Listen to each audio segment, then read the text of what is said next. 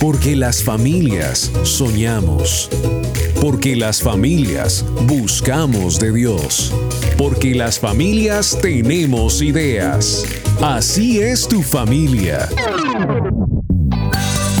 Tu Family con Alejo Rodríguez, Javier Carrillo, con la conducción de Aris Osorio. Aquí comienza Tu Family, vínculo perfecto.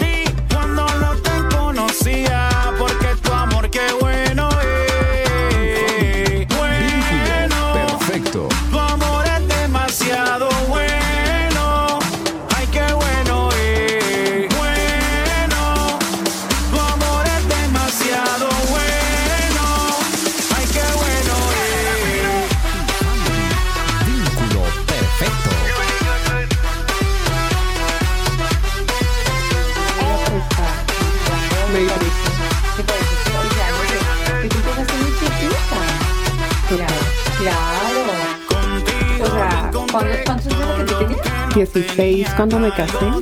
Renata nace cuando yo tengo 17 años. Caramba, caramba, yo aquí echando rulo y estamos al aire. Hola, hola, hola, hola, hola a todos los amigos. Saludo cordial para toda la familia de tu family. Es que ustedes llegaron muy temprano o fue que me cogieron desprevenida. Estaba echando aquí rulo con una amiga que ustedes ya conocen porque es que no ha llegado Alejo y Javi. Entonces yo estoy echando aquí rulo con una amiga que ustedes ya conocen. Estamos pelando de, la familia de ella. Tu family, vínculo perfecto. Sí, señores, estamos en tu family, vínculo perfecto a esta hora de la mañana dándole gracias a Dios. Em, madrugamos a echar rulo, típico de dos damas. Aquí en Colombia se dice echar rulo, es hablar mucho, ¿no? Porque me encontraba, imagínate que, no les voy a dar el nombre todavía de mi amiga, los voy a dejar ahí pescando luces. Imagínate que hablaba con una pastora de otro, de otro país donde nos escuchan y yo le decía, le decía, paz, echemos rulo. Me decía, espera, Ari, ¿cómo así que echando rulo? ¿Qué es eso echando rulo? Saludo especial para la pastora Pili Alfaro en Carolina del Norte. Ella, ella quedó gringa y dijo, después de que entendió, dijo, bueno, Aris, entonces echemos rulo. Aquí estoy echando rulo con mi amiga, eh, hablando de sus, de sus hijos, que ella muy, muy chiquita se hizo mamá. Y ustedes la vieran a mi amiga, que luego se las voy a presentar. Ella es muy bonita, muy joven. Imagínense, ya tiene eh, de, sus tres hijos hay uno de 20 años ya, o sea que hágame el favor. Seguimos esperando a que llegue eh, Alejo, de que llegue Javi. Esperemos a ver en qué momento, qué momento llegarán estos muchachos. Ya que me puse juiciosa a madrugar, pero bueno, esperemos a ver, esperemos a ver qué pasa. Esto, ¿y toda la vida viviendo en Colombia? Eh, sí, Toda la vida viviendo en Colombia, a excepción de cuatro mesecitos que estuve en Estados Unidos hace muy poco. Sí. Esa es la única excepción. De resto, rola total. Ah, no, ¿saben qué? ¿Saben qué? En vista de que esos chinos no han llegado, les voy a presentar a mi amiga más bien. Para todos los amigos que a esta hora nos escuchan, mientras que llegan estos chinos, les quiero contar que hoy nos acompaña una amiga, ahora sí ya, de la casa. Oh, por Dios, Alguien llegó, alguien llegó. Esperen, vamos a ir a abrir. Sí, buenas. Hola, Aris. Hola, hola, hola, hola, muchachos. ¿Cómo vas, Aris? No, es que veníamos en un trancón de sábado. ¿Verdad? Sí, sí, sí, sí. pero bueno, aquí estamos. Estaba mejor dicho. Hola, Vía Leo, ¿cómo van? Bien, bien, ahí vamos. Uy, veo que no estás solita. ¿Con quién estás? Exactamente, no estoy solita. ¿Se acuerdan de ella? ¡Ay, sí, sí! Claro, claro que sí. Ah, bueno, no les crespos son inconfundibles. No me vayan a hacer eso, muchachos. No, a los que tengo pescando luces son a los oyentes porque aún no les he contado, pero mire, ¿saben qué? Antes de decirle quién es la amiga que nos acompaña, más bien... ¿No te han ofrecido nada, no? Ya, ya tomé agüita, eh, venía con ah, muchas, eh, este ah, sábado está prendido. Para que vean que al menos uno ofrece muy de mañana un vasito con agua, después miramos en el camino a ver qué más se le puede ofrecer a la, a la amiga. sí, sí, sí. Me parece, pero no, no, no vayan a salir a la calle. Mejor, ¿saben qué? Encomendemos a Dios el día y luego se van para la calle si quieren o se quedan echando con nosotros rulo, lo que quieran.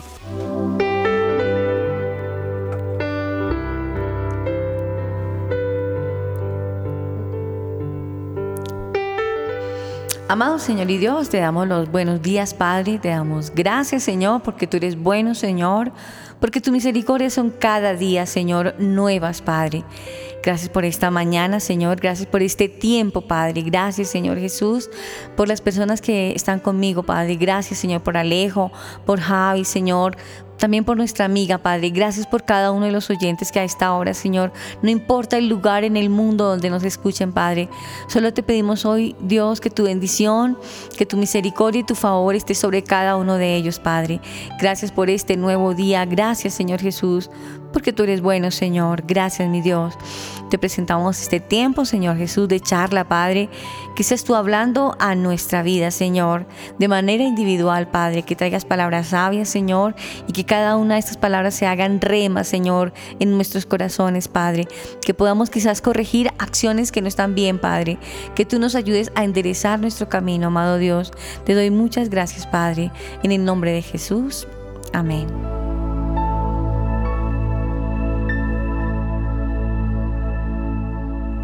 Cada familia tiene metas, sueños, ilusiones, punto y propósitos. Eso es tu family. Vínculo perfecto. Chatea con nosotros. Línea WhatsApp 305-812-1484. 305-812-1484. Tu family. Vínculo perfecto.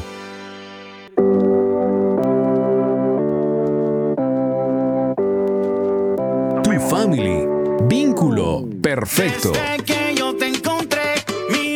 señora, esta hora con tu family, vínculo perfecto, dándole gracias a Dios, a usted, amigo oyente, que nos escucha por las diferentes estaciones de radio. No importa el lugar, simplemente hoy queremos decirle gracias, gracias por escogernos, gracias por esa fina sintonía, gracias a los amigos y a los oyentes de Canica Radio, su director Rodrigo Ariza, un saludo cordial, un abrazo especial para él también, para Alba Osorio y Daniel con el combo en Chile, saludo cordial, para los pastores en Carolina del Norte, el pastor Roberto y Pili Alfaro, saludo cordial para Camilo y el resto de la familia. Saludos, abrazos desde Colombia, porque hay que decirlo, ellos son unos colombianitos. También aquí en Colombia tenemos el CIA Radio para Carlitos y, ¿por qué no?, para Samantha. Samantha, esa hermosa mascota que ahora los acompaña, entre otras mascotas que también tienen. Carlitos, saludo para ti, gracias, gracias por permitirnos sonar. Ahí está, ahí está Samantha. Samantha, se le quiere, se le recuerda. La EMI Radio a Golden Radio Latina. Son tantas las emisoras para Sandrita en Golden Radio Latina, para los cibernautas de polo a polo. Saludo cordial. Si se me olvida alguno, por favor, discúlpeme, pero gracias a Dios son muchas. Y ahí nos vamos extendiendo poco a poco. Alejo, tenemos redes sociales porque si usted no escuchó el programa hoy sábado en la hora de la mañana, nos puede volver a escuchar. ¿Por dónde, Alejo? Claro que sí, puedes escuchar por Spotify, Deezer y Google Podcast como Tu Family. Búsquenos por como con el nombre de Tu Family y pues ahí, ahí, están todos los programas que hemos estado haciendo durante todos estos sábados. En caso de que se haya perdido uno o quiera repetir alguno, pues ahí nos puede volver a escuchar. Y no solo estamos en la radio, también tenemos redes sociales. Tenemos un fanpage en Facebook como Tu Family Oficial, en Twitter como Tu Family Oficial, en Instagram también aparecemos como Tu Family y también tenemos una línea WhatsApp donde se puede recomendarnos temas, hablar con nosotros, bueno, infinidad de cosas que puede hacer. Nuestra línea WhatsApp es 305-812-1484. 305-812-1484. La línea de tu family. Vínculo perfecto. La economía, el fútbol colombiano, bolsa, los trabajos. Y ahora ¿De qué hablamos? Tanto tiempo llevo intentando. Estado en mis victorias y fracasos. Presente, aunque sé que es suficiente. En momentos caminé en contra de la corriente les contaba y estábamos saludando también a nuestros amigos, pero les cuento que en este instante me acaba de llegar un reporte muy interesante de sintonía y me dan una, noticia muy bonita que no la quiero dejar pasar por alto antes de presentarles nuestra invitada. Quiero saludar a Marvi Márquez. Marvi Márquez. Me disculpa lo lenta que lo leí, pues para mí es nuevo este oyente, no había platicado con ella nunca. A Soraima en Venezuela y su hija Marvi Márquez. A Soraima Suárez le enviamos un saludo, un abrazo súper especial desde Bogotá, Colombia. Soraima Suárez en el estado de Anzuategui. Para ella un saludo especial y a Marvi le queremos decir bienvenida a la sintonía. No sabíamos, ella nos reportó una sintonía más bien especial. ¿Cómo les parece muchachos?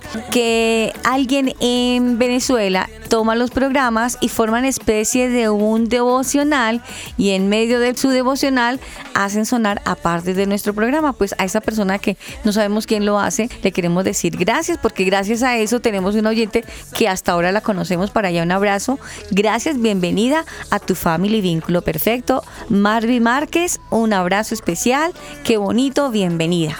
Encuéntranos en las redes sociales como arroba tu familia oficial. Bueno, ahora sí les voy a contar con quién estoy echando rulo desde temprano. ¿Se acuerdan, muchachos, de Estefanía Villalobos? Pues ustedes la están viendo, no hay lío, pero los oyentes quedaron gringos. Sí, sí, sí. sí. Ella ya nos acompañó, tú nos acompañaste en un programa. Muchísimas gracias y súper emocionada. Yo creo que la más emocionada con la invitación soy yo. Es todo un honor compartir con tu Family Radio y saber que podemos crecer tanto como familia de la fe. Entonces es espectacular estar en esta mañana juntos otra vez. Bueno, yo sé que ustedes se acuerdan, pero voy a, pegarles una pequeña, porque esto es muy grande. Estefanía es una persona tan amplia y tan preparada que parece un queso de lo preparada que está mucha, mucha cosa. Pero bueno, por ahora les recuerdo un poquitico, ella es coach, ya es egresada de la Academia Oxon Oxon. Y la otra partecita es Training. Action Training de Argentina. Ok, ok. Gracias por la ayudita. No olvidemos que ella es consejera personal, de familia, también de pareja y otro poco de cosas más, puntos suspensivos, porque es mucho lo que ella conoce. Pero gracias a Dios la tenemos nuevamente con nosotros en esta mañana y vamos a, a tocar un tema muy interesante, chicos, que creo que estábamos demorados en tocarlos y es algo que está quejando a todas las familias. Resulta que hoy por hoy los adolescentes están tomando, a ver, como mucho patrocinio, por, por, así decirlo, en la, en la vida, en la vida cotidiana, en diferentes ámbitos de la vida, y son muy chiquitos. Incluso aquí en Colombia, Javi, ya próximamente van a haber votaciones y estamos hablando de jóvenes. Así es, Aris, estamos próximos a unas elecciones en donde los jóvenes tienen, tienen, tendrán mucho que ver y pues es algo muy importante para, para, para el país, para las regiones, para las ciudades pues porque vamos a, tener eh, a jóvenes participando y siendo elegidos, ¿no? Para, para hacer muchas actividades en favor de la, de la sociedad. Sí, claro, eso es cierto. Yo imagino que personas incluso hasta de la edad de Alejo ya están anhelando que llegue ese día para tener esa voz y voto. Exacto, sí, porque pues, o sea, como adolescentes, pues tenemos, queremos tener nuestra voz y voto, se nos escuchar Claro. yo le dije a Alejo que se postulara y no Pues dije, no, no, no. ¿Que tú ibas a votar por él? ¿Que ibas a votar por él? que vayan a votar por mí, sí, por ahí no votan y, me dejan ahí morir, no, no. No, ah. no vengan les cuento, ¿saben por qué? Pues, ¿Saben por qué les toco este tema? Porque para que estas personas estén ya en, ese, en esa parte ya de la, de la política, de toda esta locura, me imagino que ellos tuvieron que primeramente, no, me imagino no, estoy segura, que primeramente tuvieron que militar, militar eh, no, me están diciendo que por el interno y la UP, no, no, militar en sus hogares, tener, antes de que lo que ellos quieren ser una autoridad, ellos primero han tenido una autoridad sobre ellos. Y si han tenido una autoridad primero sobre ellos, me imagino yo que si ya están, están aspirando a la parte política, ya deben de tener muy claro cuál es la diferencia de la libertad, de tener una libertad, libertad, y también de acogerse a una autoridad. ¿Y cómo compaginar eso? La libertad con la autoridad, porque ellos la van a tener que empezar a ejercer. Tener autoridad y también tener libertad ahorita de voto. No me quiero enfrascar solamente en la parte política, sino en, en el punto de la educación como adolescentes, como jóvenes. El tema es ese. Nuestro tema del día es ese. ¿Cómo compaginar la libertad con la autoridad? Tanto tiempo llevo intentando. Tú has estado en mis El teso. El que sabe. El pilo. Con nosotros, el invitado de hoy.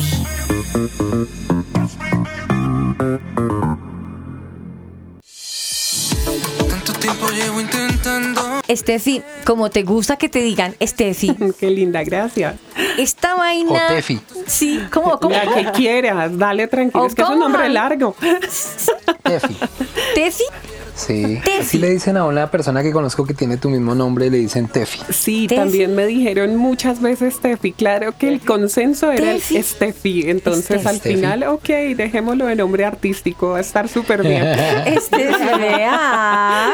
Ha funcionado bastante bien, tengo que decirlo. Ah, bueno, perdón. Estefi o Tefi. Exacto. Este tema de, de- de buscar un equilibrio entre la autoridad y la libertad debe ser un poco complejo, ¿no?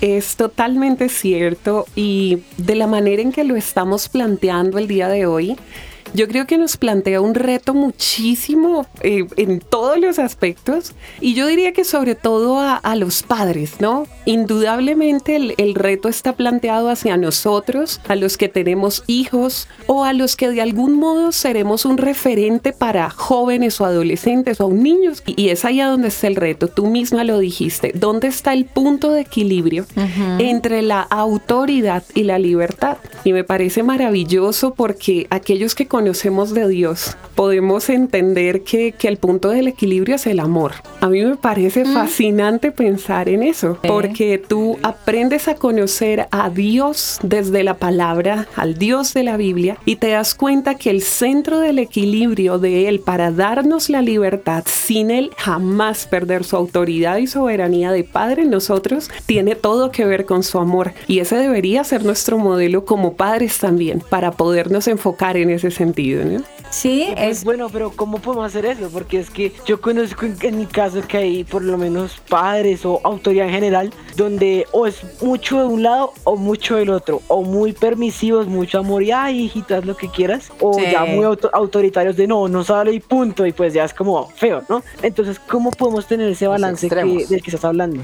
Exactamente. Fíjate, Alejo, que esto es súper interesante porque tú acabas de colocar también dos puntos que están como en las en los dos extremos Sí. de la balanza. Tú Ajá. nos acabas de Sí. hablar de permisividad y autoritarismo. Y fíjate que cuando lo miramos desde su esencia real, mucho tiene que ver con el tema de límites. Yo sé que la palabra límites para algunos es muy Qué nueva. harto, no, Como pero- una cosa como que son los límites, o sea, y es un asunto que poco lo tocamos, pero para que haya personas en entero equilibrio y que no se nos vayan ni a un lugar ni al otro, porque si tú, por ejemplo, crías desde la permisividad, vas a tener unos hijos sin dominio propio, sin autoridad en lo absoluto, sin responsabilidad en lo absoluto, pero si crías desde el autoritarismo, vas a tener personas complacientes, condescendientes, personas que se vuelven evasoras de, de decir un un no a tiempo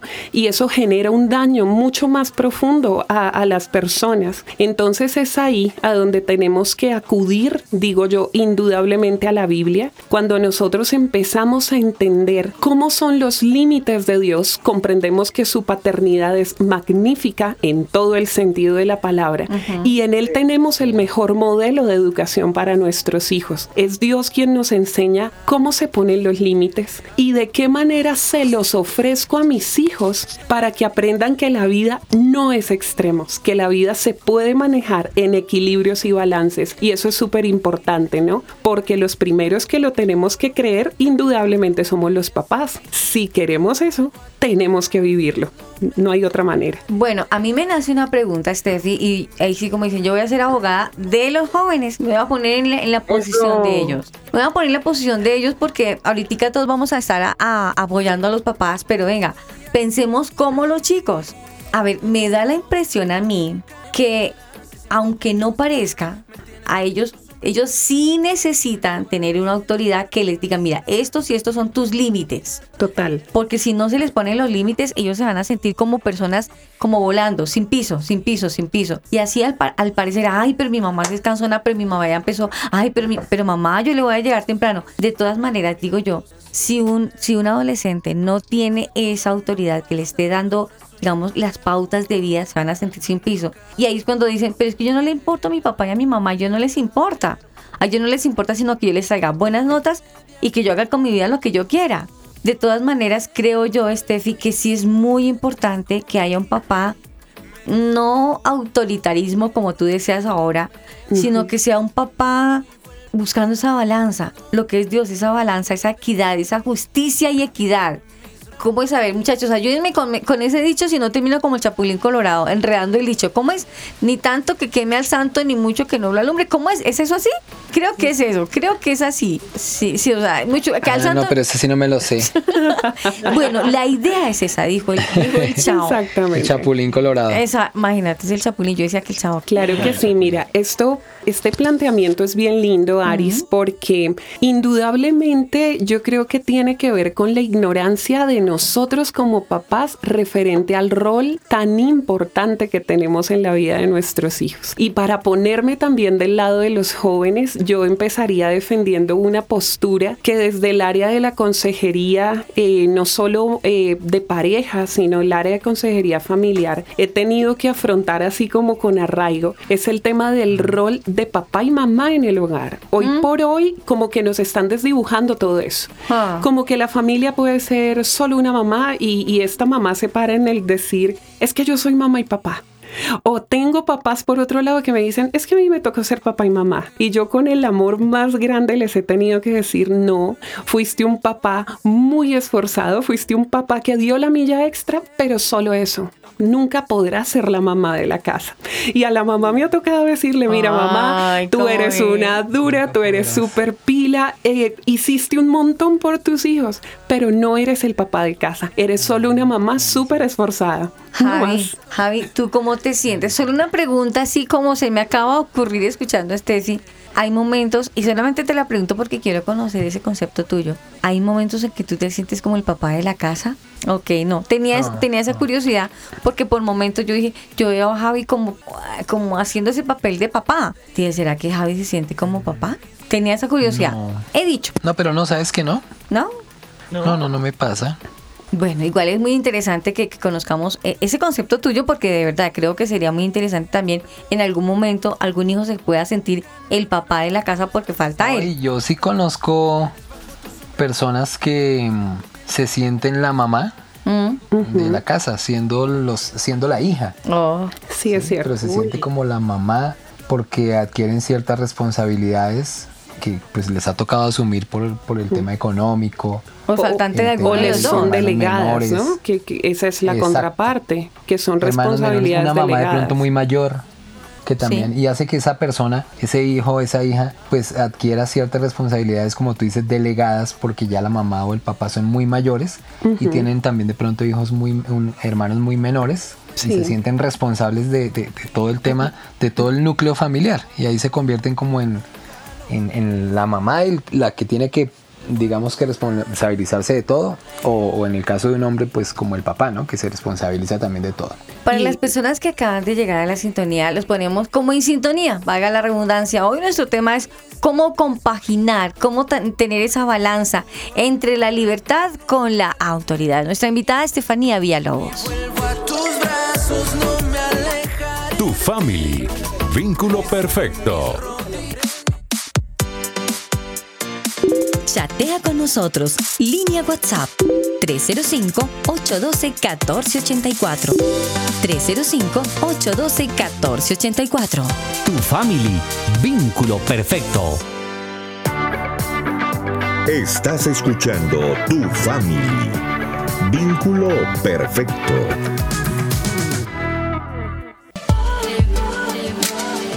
Estás escuchando Tu Family. Vínculo perfecto. Salvador, Dios su vida por mí en la cruz. A la muerte él venció, llevando mi dolor. Es todo para mí. ¿Cómo compaginar la libertad con la autoridad? Nuestro tema del día hoy en Tu Family Vínculo Perfecto. Nuestra invitada, Estefanía Villalobos. Hablando con ella, hemos tocado puntos muy interesantes acerca de, de estos hijos que requieren pero requieren una autoridad, pero una autoridad que ellos la puedan identificar, pero no como el ogro, ni como la dominante que me va, mejor dicho, a opacar y no me va a dejar ser joven, no me va a dejar ser libre.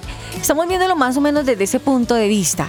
Pero antes de irnos al corte, Steffi, le preguntaba yo a Javi que si él en algún momento se sentía el papá de la casa, porque para todos ya sabemos algo del historial de Javi, de que pues ya, eh, ya no está su papito, su papito se fue. Y él decía que no, que él no se sentía así. Pero en algún momento de la vida en alguna familia, Steffi, ¿sí se puede desdibujar esa autoridad? Completamente, claro que sí. Y tiene que, o sea, creo que el papá que quede o la mamá que quede en ese caso, ya que estás tocando el, el tema puntual de Javi, es una persona que tuvo que haber modelado una autoridad muy correcta en sus hijos para que no llegara a sentir la carga. Y ese papá que quedó, indudablemente, no delegar, no poner en mi hijo de pronto mayor o mi hija mayor la carga del lugar que pasas a ocupar. Ese es un lugar irreemplazable.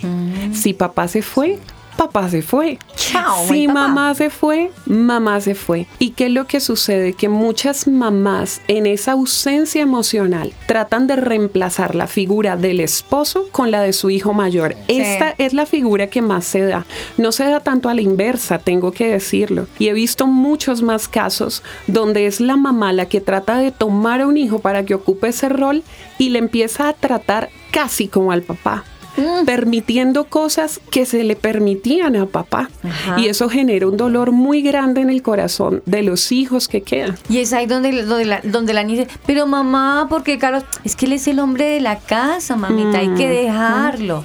¿A eso cual. nos referimos? Totalmente, sí. De hecho, eh, estoy trabajando con una familia cuyo caso es, es un poco impactante para mí porque el papá fue un papá muy maltratador. Sí. A esta mamá le tocó bastante duro. Es una familia donde fueron tres hermanos y el hijo mayor fue un hombre que él le lleva siete años a la hermana que sigue, que son dos hermanas mujercitas. Y este papá fue un papá maltratante, fue un papá poco proveedor para su hogar, desdibujó totalmente lo que era la disciplina, el amor, el cariño. Y este papá se va cuando la nena más pequeñita tenía cinco años, la otra 12, el otro 19, se va papá, pero mamá le otorgó totalmente el lugar a ese hijo. Entonces es un hijo que nunca acabó carrera, nunca trabajó, es mamá la que le daba cosas a él, le exigía a sus hijas. Entonces entra la herida en ellas de decir, hey, ¿y por qué mi mamá fue tan dura y tan injusta conmigo? Y mi hermano hace lo que le da la gana en casa. Y es un dolor tan fuerte el que hay en las dos de decir, ¿qué pasó? ¿Qué pasó allí? Claro, y hemos identificado esto porque su mami se cerró emocionalmente, porque ya venía de un maltrato y como que el modo de no repetir el maltrato de algún modo es poner a un hombre que no me pegue.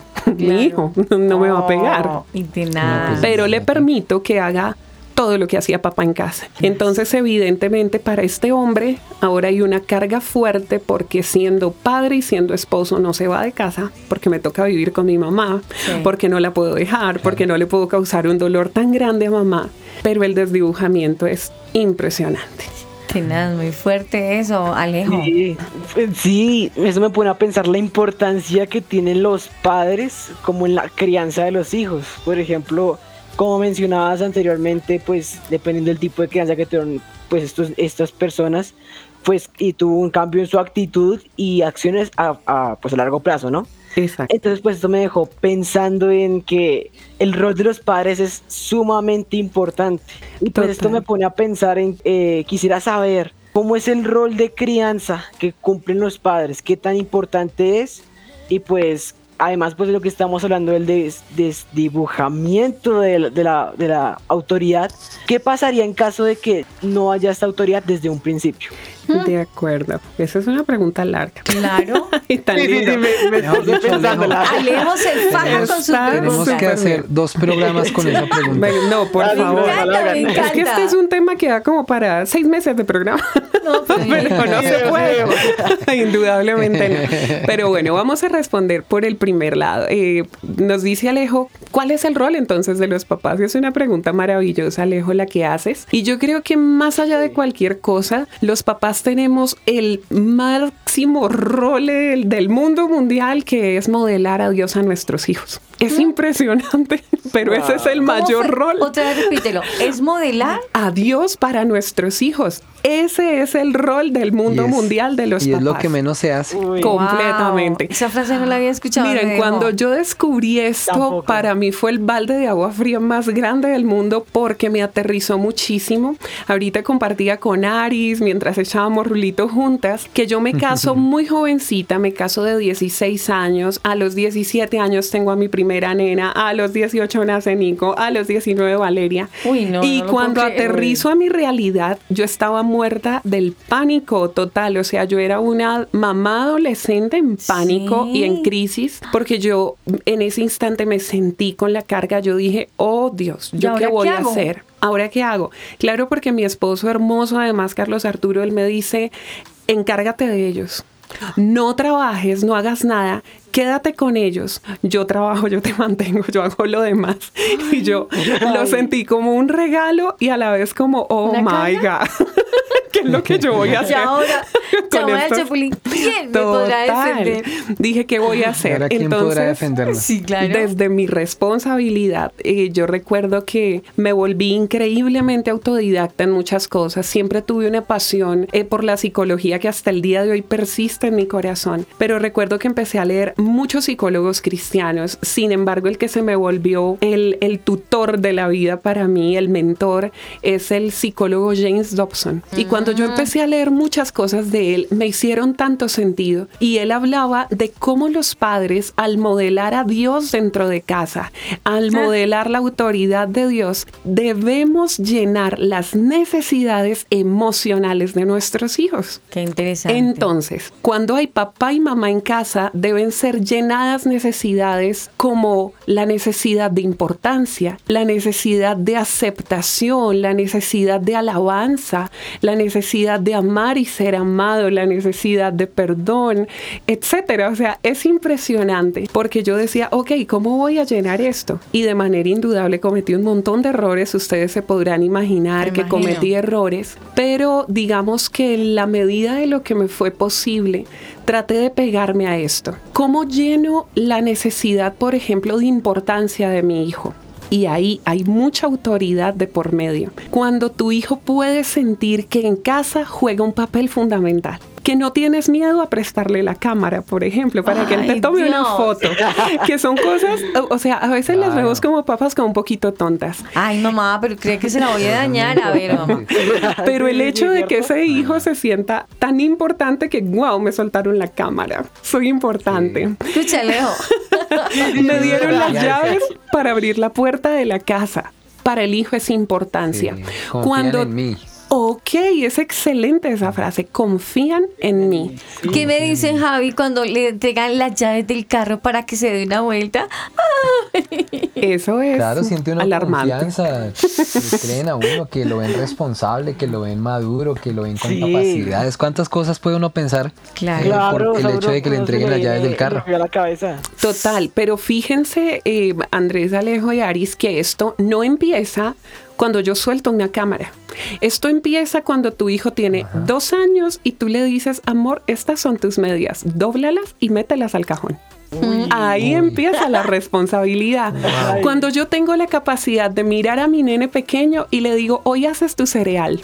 Yo, mamá, yo soy pequeño, yo no puedo. Muchas veces lo pueden decir. ¿Y Sí, cuál es la responsabilidad? Que tú le digas, sí puedes.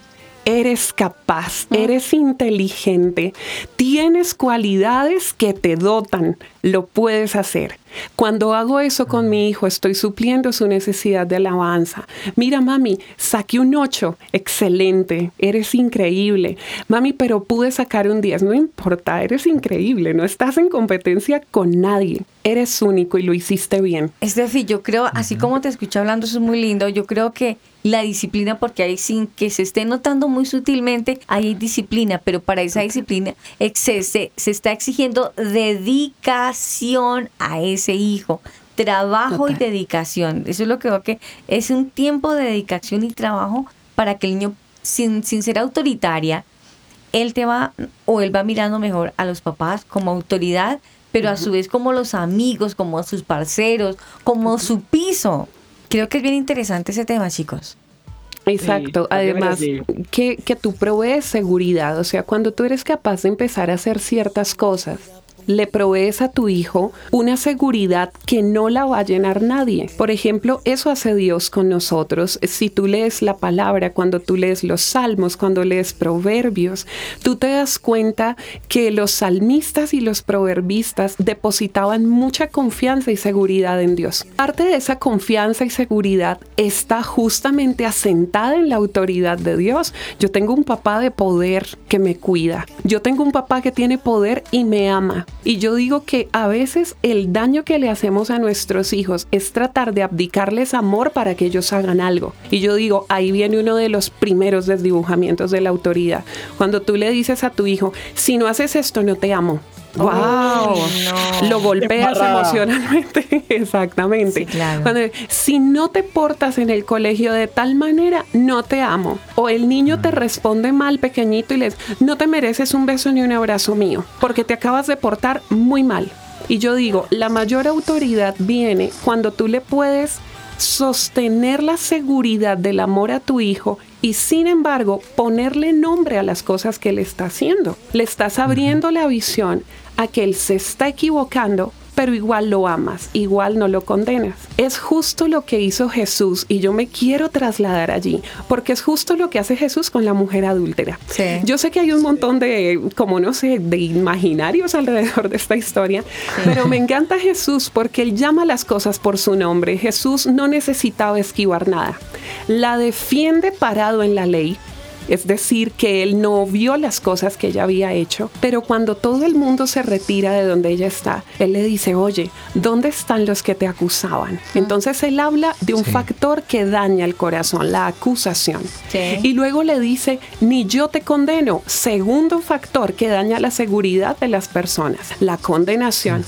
Y cuando él la mira y ella le dice, se fueron, le dice, ok, ni yo te condeno, vete y llama las cosas por su nombre. No peques más. Cometiste un pecado. Excelente. Hoy estamos hablando de un tema muy lindo donde lo estamos desarrollando en compañía de nuestra amiga ya de la casa, Steffi Villalobos. Chicos, yo creo que de paso nos están dando una, una lección de vida, una enseñanza. Me siento como si estuviera como en un curso de padres me siento en este instante así, no sé ustedes, lo digo por Alejo porque Alejo dirá, pero yo soy un joven, pero igual están tocando un punto muy importante, Alejo, donde a veces los papás creen, o lo mejor, los adolescentes creen que no se les tiene en cuenta, al contrario, hoy estamos aprendiendo algo muy importante, donde ellos son muy importantes para la familia, donde estamos aprendiendo que es una disciplina con amor y lo estamos viendo a través del reflejo perfecto que es del Señor Jesús. Y eso es lo más lindo. Yo creo que, que demostrar el, la el supremo amor y el inmenso amor que Dios nos tiene es eso que Jesús hizo en la cruz. Él lo hizo por malos, sabiendo que habían malos, los que lo estaban crucificando eran muy malos, pero por esos malos lo hacía por amor. Hoy nuestro programa bien lindo, bien interesante, de pura enseñanza en tu family. Vínculo perfecto. es todo para mí. Encuéntranos en las redes sociales como arroba tu familia oficial. Chatea con nosotros. Línea WhatsApp 305-812-1484. 305-812-1484. Tu family. Vínculo perfecto.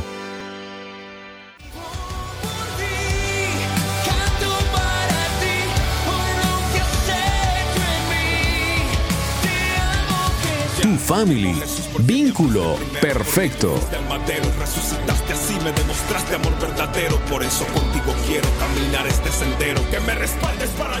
En este día, en este programa de Tu Family, estamos hablando sobre la autoridad y la libertad. Dos palabras que encierran muchísimas cosas y dos palabras que se tienen que, pues según lo que hemos escuchado hoy de nuestra invitada, Estefanía, es eh, el equilibrio de estas, que debe haber en, estas dos palabras o que debe haber eh, sin extremos en cuanto a ese tema de autoridad y libertad. Y hemos hablado de los padres, los roles que tienen en, la crianza de los hijos, cómo debe ser esta crianza, cómo se debe manejar el tema de la libertad, de, no llegar de pronto a ser autoritarios porque podemos causar cierto daño, tampoco ser eh, demasiado laxos o llegar al punto de ser alcahuetas porque también podríamos hacer daño a nuestros hijos. y, un tema que es bastante extenso, eh, compañeros y claro, eh, Estefanía, que hablamos internamente, que es un tema que del cual se desprenden muchas cosas y que seguramente nos quedaríamos aquí hablando hasta que finalice el año, no sé.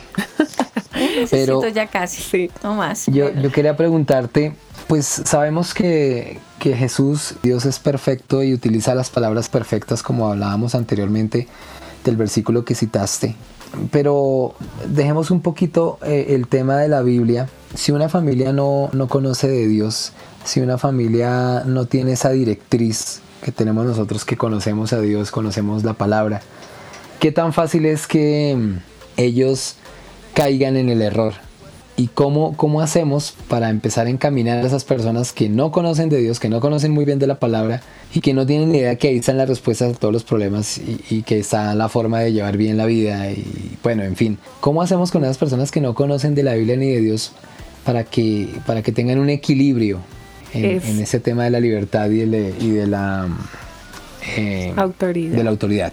Es linda tu pregunta porque obviamente hemos pensado que de pronto la persona que no conoce de Dios va a estar ajena a estos principios. Y yo tuve que descubrir de una manera muy apasionante que todo lo que nos rodea en cuanto, qué sé yo, a la consejería familiar, al coaching, a la psicología, está absolutamente impregnado de Biblia por todas partes. Lo chistoso es que nadie nos lo ah, dice y está tan implícito que recuerdo, claro, total. De hecho, recuerdo mucho y acá me contextualizo un poquito. Cuando yo empecé a estudiar coaching ontológico, que fue la carrera que hice, y hago un énfasis en negociación efectiva, yo recuerdo que yo salía de cada clase y yo salía como con la boca abierta mirando al cielo. Decía, Señor, esto está en la Biblia. Y, como que me apasionaba y me iba corriendo a mirar mi Biblia y decía, Señor, acá está, acá está, acá está. Y me encanta eso. Todo lo que he leído de psicología, o sea, nunca he dejado de leer un solo libro de psicología donde yo acabe el libro y diga, esto está en la Biblia. Qué lindo. o sea, y me parece maravilloso porque comprendo que muchos principios han sido extraídos. Es súper curioso porque a Dios lo han tratado de sacar de todos los lugares. Y cuando tú miras la psicología, cuando miras áreas como el coaching, la consejería familiar, te das cuenta que a Dios no lo pueden sacar de ningún lado porque sus principios están implícitos en todas partes. Y como es un Dios de principios, cuando aplicas los principios, aunque no sean desde la Biblia, igual te van a funcionar. Entonces, para acotarte a tu respuesta, por ejemplo, quisiera pararme en un ejemplo bíblico y me lo trastego a lo que no es bíblico para que la gente pueda entender cómo lo hago si no conozco la Biblia. Y eso sería mejor. Fíjate, por ejemplo, que en Apocalipsis capítulo 2, Dios está hablándole a las iglesias, lo hace a través del apóstol Juan. Y viene una exhortación súper linda donde parafraseo porque no me, no me sé el pasaje al pie de la letra, pero lo que le dice es, yo conozco tus obras, yo conozco que eres amoroso, que trabajas con fervor, conozco que haces un montón de cosas, hey, pero tengo contra ti que has dejado tu primer amor. Así que yo te invito a que retomes el lugar desde donde te bajaste, te caíste de ahí y necesitas volver a tu lugar. ¿Cómo podría traducir esto para que los papás lo apliquen con sus hijos desde pequeños, o sea, desde todas las edades. Claro. Y esto es súper curioso porque he leído muchísimos libros que tratan de la manera de acercarnos correctamente a las personas, de cómo ser correctamente relacionales hacia los demás y el principio es exactamente el mismo. Halaga, aumenta el defecto sin atacar a la persona, sino hablando de la conducta y muéstrale la corrección. Entonces, supongamos que mi hijo me contestó mal, fue grosero conmigo. ¿Cuál es la manera de acercarme a él? Reconociendo primero sus cualidades. Oye, amor, quiero decirte algo, ven para acá acercar al hijo, no desde la agresión, necesitamos hablar desde el amor, como nos habla papá Dios. Entonces, acerco al hijo, ven mi amor, quiero, quiero platicarte algo. Y nos, creo que podemos aprender incluso a formar ambientes. Quiero platicarte, pero vámonos al parque, quiero platicarte, pero acompáñame acá en la cocina mientras te hago un pancake y quiero decirte algo, mira, estoy tan admirada de ti. Eres tan inteligente, tan amoroso, tan cálido. Me gusta tanto las cosas que estás haciendo y quiero contarte algo. Hoy me di cuenta que no me respondiste adecuadamente. Y me dolió porque viendo todo lo capaz que eres, no entiendo por qué lo hiciste. ¿Quieres contarme qué pasó? Estefi, no sé, yo te escucho en esa forma que enseñas o que se le da la opción a una mamá o a un papá para enseñarle a su hijo. ¿Sí? Es una frase que yo utilizo mucho. Eso sería como una cachetada con amor. Guante de seda. Seguro, eso es exactamente así. Yo veo una cachetada con amor, porque es que estás halagando al hijo y pues no, no lo digamos mentiras, un adolescente está en una, en una etapa de soberbia, de altivez, de orgullo, de rabia, de que con una actitud de esas, creo yo, que desarma, que desarma porque él va, ay, mi mamá ya me la va a montar, que me va a decir, ¿sí? ¿Estoy equivocada, Alejo? No, no estás equivocada para nada. Exacto, la actitud del hijo se va listo a la defensiva, pero es que mi mamá ya va a empezar. Cuando la mamá empieza con esas actitudes de la cara al hijo, a ver, ¿lo desarma o no lo desarma? Mira, ahí yo quiero ponerte algo y tú acabas de expresar, yo creo que uno de los de las creencias eh, que se han vuelto más fuertes alrededor de los adolescentes y que yo hoy quisiera defender. Eh, yo siento que también como madre de adolescentes tardíos, porque ya mis hijos tienen 21, 20 y casi 19, entonces ya veo a mis hijos como adolescentes tardíos, pero soy una defensora total de los hijos porque tengo tres. Entonces, hay una creencia que se nos coló de los adolescentes y tú la manifestaste perfecto. Son rebeldes, están groseros, tienen rabia, tienen enojo. Imagínate que dentro de todo el aprendizaje que, que Dios me ha permitido tener a lo largo de mi vida, comprendí que esto no es tan cierto como no lo dicen. Imagínate que los adolescentes y los preadolescentes entran en un cambio cambia el cerebro de nuestros hijos. Y de manera muy, muy irónica. O sea, ellos no están cambiando para mal, ellos están cambiando para bien. Se están emancipando, están aprendiendo responsabilidad, están formando carácter, personalidad y criterio. Y lo que nosotros como papás tendríamos que hacer es reforzar su aprendizaje. Pero ¿qué pasa? Cuando un joven está formando responsabilidad, carácter y criterio, va a aprender a enfrentarse con nosotros. Y nosotros vemos esa confrontación con nuestro hijo como una patada en la cara. Decimos, ¿qué te pasa? ¿Por qué me odias? ¿Por qué soy tu enemigo? No, él no nos ve de esa manera como el enemigo y yo me atrevería a decir, si nos ve así, tiene mucho que ver con nosotros y con lo que estamos haciendo con él. Pero si tú tienes la capacidad de acercarte a tu hijo y en vez de acusarlo, de decirle, oye, ¿cómo estás de rebelde? Hoy te veo tan cansón, tan odioso, te has vuelto horrible para responderme. Bueno, párate al otro lado del espectro. ¿Por qué no te acuerdas cuando tú pasaste por la adolescencia qué, sentías y qué pensabas? Cuando tú te paras desde ese lugar, vas a ver a tu hijo no con rabia, lo vas a ver con empatía. Y tú vas a decir, uy, caramba, yo me sentía igual. Me viene una pregunta y está interesante. Ese cuadro que, que Steffi nos está colocando, yo, me, yo ella va hablando, yo de verdad me imagino la película. Claro, uno se va imaginando la película. Pero viene una contrapregunta. Steffi, ¿qué pasa cuando ese adolescente, tú acabas de dar un término, cuando el adolescente ya empieza a emanciparse, a tomar un nivel de madurez y antes la mamá era la que exigía, la que ordenaba y lo que decía la mamá, diría, decían algunos, es la palabra de Dios. Pero resulta que hay un momento en que el adolescente ya tiene voz, voto y opinión y se enfrenta, no con grosería, aunque algunos lo hacen, claro. Pero mamá, es que tú dices esto y esto y esto. Yo creo que el derecho es este y este y este porque tú, o sea, o sea, pone contra la pared y como la autoridad, como que la, la autoridad de la mamá no vale y lamentablemente muchas veces el hijo tiene la razón. ¿Ahí qué? ¿Ahí qué? Pues es que mira, Aris, yo... Uy, una pregunta. Eh, claro que...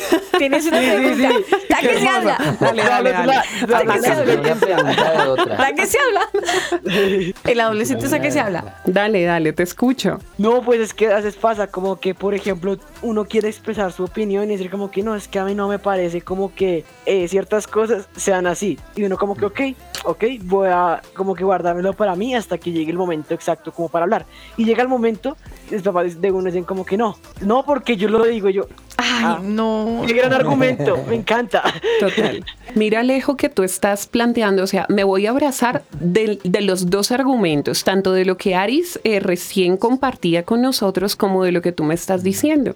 Y yo les voy a les quiero contar algo que yo me encontré, que a mí me pareció absolutamente apasionante y yo creo que me eliminó demasiados dolores de cabeza con mis hijos adolescentes. Resulta que los papás pensamos que los hijos forman criterio propio hasta que son adolescentes. Papás, con amor les informo que sus hijos nacen con cerebro. Y esto es importante entenderlo. Ay, ¿Por no. qué?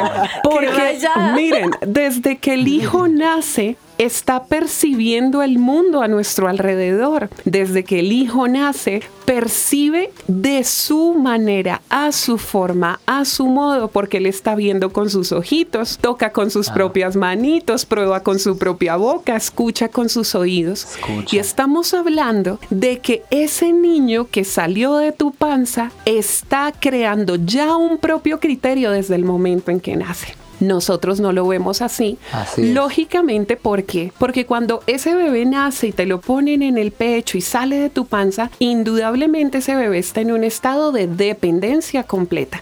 ¿Cuál va a ser tu lucha como papás? Y, creo que eso se los dije a ustedes en, en la primera ocasión que nos vimos y, y eso fue hablando del divorcio. Pero yo les hablaba de una idea revolucionaria y es creer que tenemos niños, pero estamos formando adultos. Ese bebé que tienes pegado a tu pecho, lactándose, se va a volver un adulto un día. Entonces estás obligado a enfocarte a eso. Necesito crear en mi hijo un criterio. Yo encontré un apoyo excelente desde la psicología y luego lo encontré respaldado en la Biblia una vez más y es el dar opciones. Papá Dios jamás educó sin dar opciones. Papá Dios no fue autoritario. Papá Dios entregó libre albedrío y entregó Sí. la autoridad en nuestras manos. Para muestra un botón, si tú te vas al libro de Deuteronomio, no recuerdo exactamente el pasaje, pero allí lo vas a encontrar.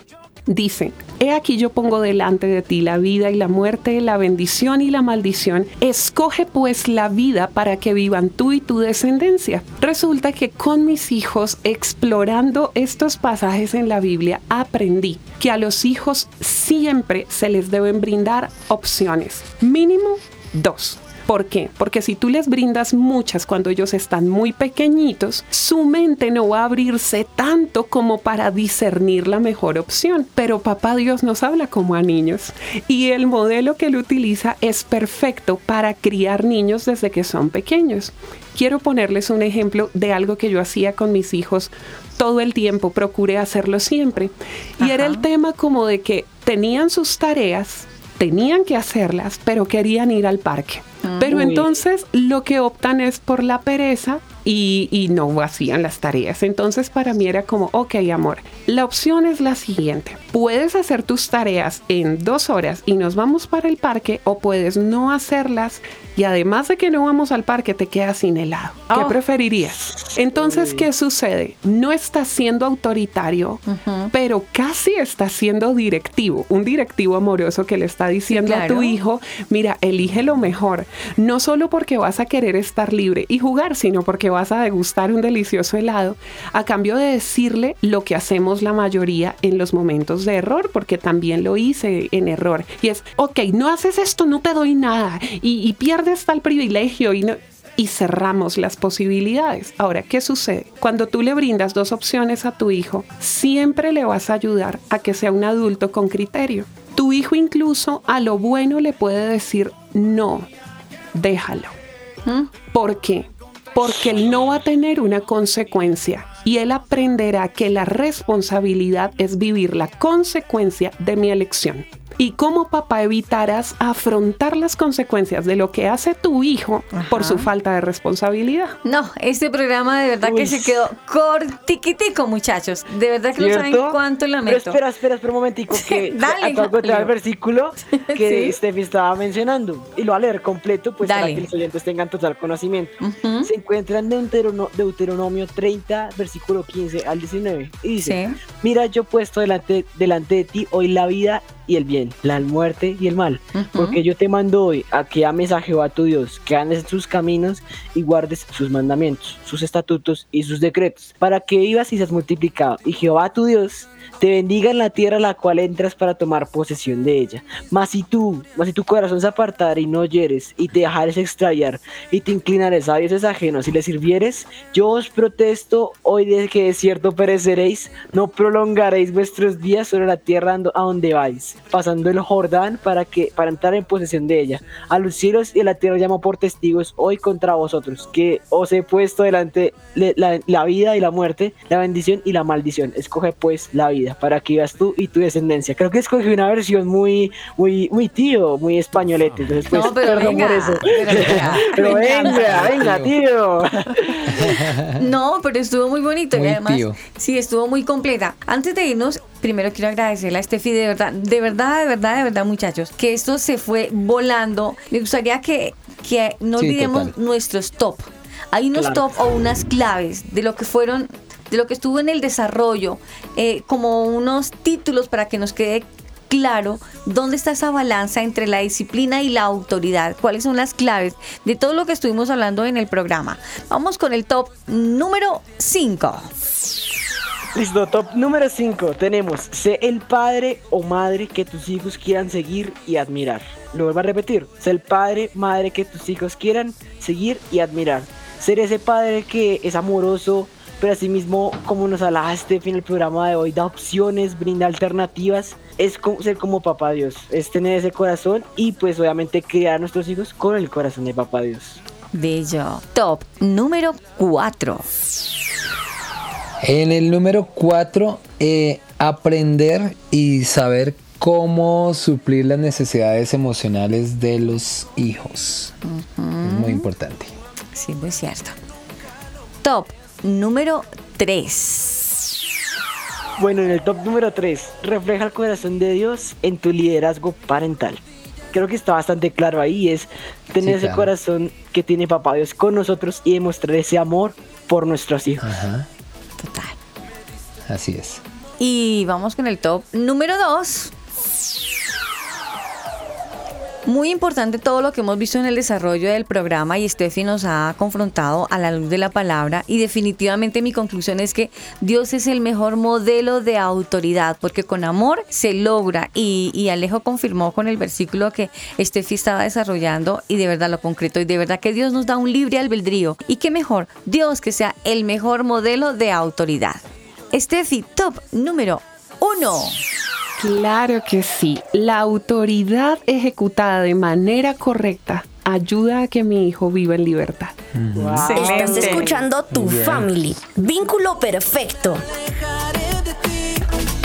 Y sobre mis rodillas Dios ha sido maravilloso hoy con, con, la enseñanza que hemos desarrollado y de verdad que el programa quedó muy corto para la familia, no solamente para, para los hijos, porque Dios a todos nos trata con amor y decía Steffi, Dios nos trata a todos como a hijos. Quiero ir a la palabra en Hebreos 12, 5 y 6, donde Dios dice, Hijo mío, arranquemos cómo nos trata Dios, como hijos. Hijo mío, no menosprecies la disciplina del Señor, ni desmayes cuando eres reprendido, cuando eres reprendido por Él porque el Señor al que ama, disciplina. Y eso es muy importante. Y azota, en griego diría, o en griego golpear, bueno, látigo, en fin. A todo al que recibe por hijo. Eso lo vamos a encontrar nuevamente usted si usted tiene su Biblia en la versión que tenga, Hebreos 12, 5 y 6, donde Dios nos trata como hijos y nos invita a que amemos la disciplina porque es lo mejor para nosotros.